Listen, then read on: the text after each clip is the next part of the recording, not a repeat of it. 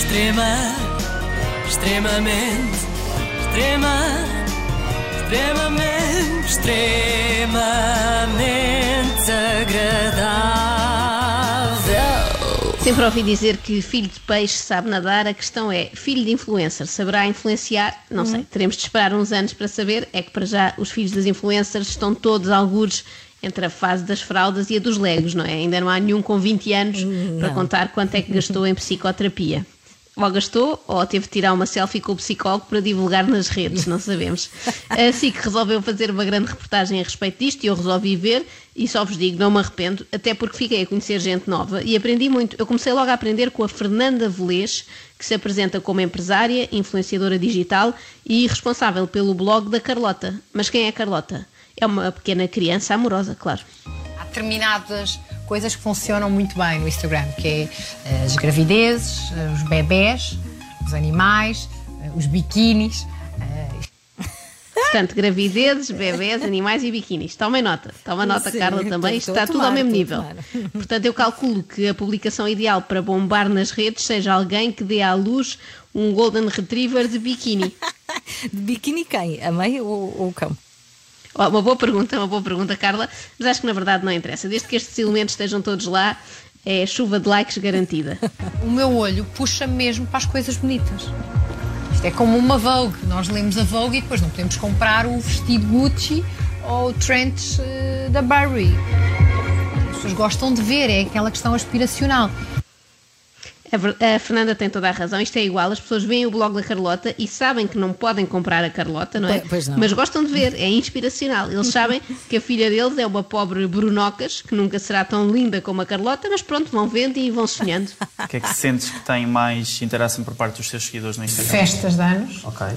festas das miúdas, as minhas e viagens, viagens, viagens.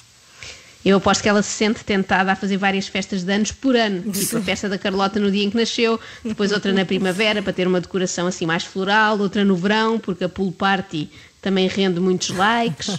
No caso de Fernanda, a exposição digital da filha materializou-se numa feira semestral cujo nome é Mercadito da Carlota. O mercado semestral com o nome da filha vai em mais de 20 edições. Fernanda aluga e produz o espaço. Recebe o patrocínio de um gigante automóvel. 3 euros por cada entrada, além do valor que as 10 marcas pagam para se mostrar. Bem, a Carlota já tem um império, não é? Mesmo que é não um saiba. império. Os amiguinhos da escola têm só uma, uma, sei lá, uma bicicleta ou uma Playstation como propriedade deles. A Carlota já tem um mercadito inteiro só para ela, ou para a mãe, neste caso. É que é sempre esta a questão que ocorre a toda a gente, embora ninguém pergunte, porque parece mal, não é? O dinheiro, é para onde é que vai o dinheiro? As filhas das influências podem muito bem vir a ser uma espécie de pequeno Saúl, mas com mais estudos. Eu espero que não, espero que acabe tudo bem e que nunca se zanguem. O que eu penso é, elas não se vão envergonhar disto. Eu, eu ponho, o, o que eu ponho na fotografia, na- no Instagram, era o que eu poria numa moldura. Portanto, eh, isto entra demasiado na vida delas. Não, é só a imagem. Dali não, não se retira nada. Não sabem se é, se é inteligente, se é, se é brincalhona, se é calma, se é... Sim, é praticamente a mesma coisa. Uma moldura ou o Instagram da Fernanda Velez, que eu fui ver e tem 108 mil seguidores. Digamos que a. Fernanda levou demasiado à letra aquela ideia de moldura digital. Houve uma altura que estava na moda, não é? Aquelas molduras assim, que ficavam lá a passar uma espécie de PowerPoints, Sim, mas não sim, tinha muita graça. era, acho, acho não. Acho que não teve grande sucesso. E pronto, a dela é no, no Instagram. Mas por acaso, isto é um traço comum entre quase todas as influencers que foram entrevistadas. Todas têm a firme convicção de que os filhos não ficarão aborrecidos com elas um dia mais tarde, quando constatarem que são famosos, no fundo, à força, não é? A única que ainda tem algumas reticências a respeito disto é Ana Garcia Martins, também conhecida como a pipoca mais doce. Eles, se calhar, daqui a uns anos não vão gostar de saber que foram esportes, calhar vão, vão cobrar-me vão cobrar-me por isso. Pois. Ah, pois, vão, vão cobrar e em géneros, vão perguntar: olha lá, oh mãe, onde é que estão aqueles 20 ovos Kinder que recebeste na Páscoa de 2015? Não me digas que comeste tu, é que eram para nós.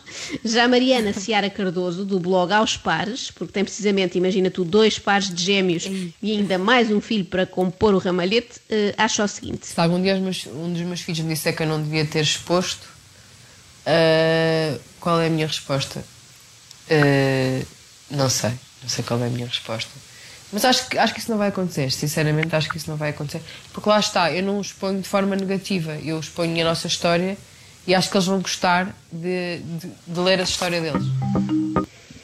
Isto de não expor de forma negativa é muito relativo, não é? Imaginemos que os nossos pais resolviam, a dado momento da nossa adolescência, mostrar o nosso álbum de fotografias a 100 mil pessoas. Para eles, A nós minha- estamos a sempre amorosos, A não é? minha mãe tem essa mania, ela faz isso. Não é 100 mil pessoas, mas é quem É vai a todas as que ela E consegue, não é? Se ela, se ela irritante. alcançasse, se ela alcançasse 100 mil, ela chegava é- lá. Eu é sei, um os pais têm muito essa vontade. E nós, nós nunca gostamos, não é? Pois não. É porque, ou é por causa das roupas, ou é porque tínhamos o cabelo à tigela, não é? Qualquer coisa que viesse dos nossos pais a certa altura era embaraçoso. Aliás, os pais aos olhos dos filhos nunca são assim tão cool como nós imaginamos, lamento. Uhum. Mesmo que sejam rockstars, jogadores de futebol ou bloggers. Como é que posso quantificar os meus filhos em termos monetários no blog?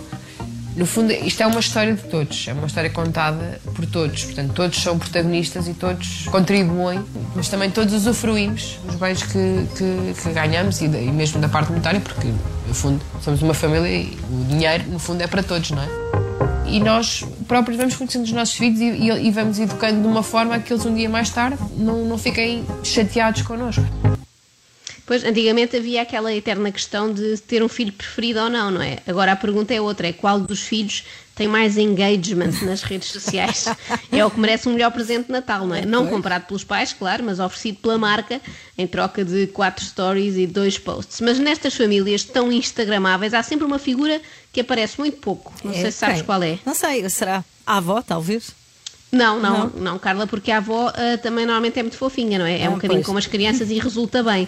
Ah, quem aparece pouco é o marido, até Ah, porque normalmente, é. coitado, tem que estar ele a fotografar e a filmar. No fundo, quem casa com estas mulheres torna-se automaticamente num cameraman. Nesta fotografia há um elemento da família que raramente aparece: o pai. Onde está ele no cotidiano? Onde está a sua voz? No consentimento para divulgar as imagens dos filhos. Como é que o meu marido vê este fenómeno? É, vê como um fenómeno, ele acha que isto realmente é um fenómeno. Porque no nosso caso não foi nada planeado, foi tudo acontecendo, portanto ele ele está tipo de bancada, assiste um bocadinho de bancada a isto tudo, não é? Não, não é um participante ativo.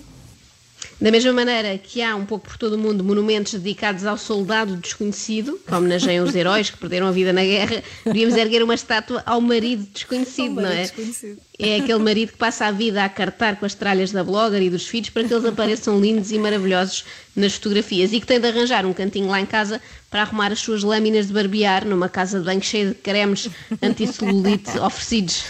Há inúmeras leituras. Se houver legislação a avançar nesse sentido e a proibir os miúdos de aparecerem por, por completo, até atingirem determinada idade, eh, para mim também me faz sentido. Mas quer dizer, depois aí teremos outra, outra questão. Ok, não podem aparecer em redes sociais, mas podem aparecer em novelas, podem aparecer em filmes, podem aparecer em publicidade, na televisão, por, por, por ser uma.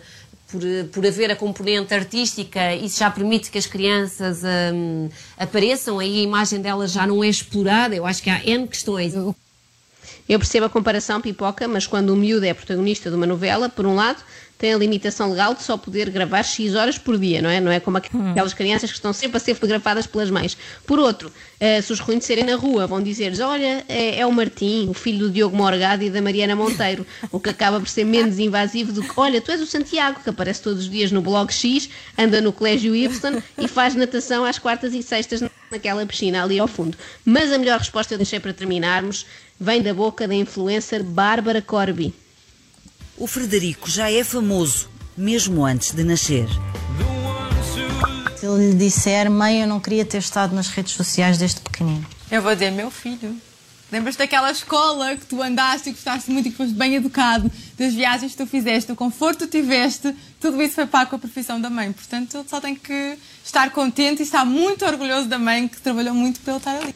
Ah, Ouviste? Ó ok. Frederico, só tens é de amochar. Caso contrário, devolves à mãe o valor das férias em Punta Cana, as mensalidades do colégio e o aparelho dos dentes, que foi a oferta da Clínica Maló. Ah, e vomita já o sushi todo que comeste de borla, graças aqui ao patrocínio da mãe. Agora, quando te apetecer, sei lá, um temaki, pagas. Quanto muito usas o código Bárbara Corby 10 para 10% de desconto, se quiseres. São muito ingratos estes miúdos hoje em dia. Uma vergonha. faz.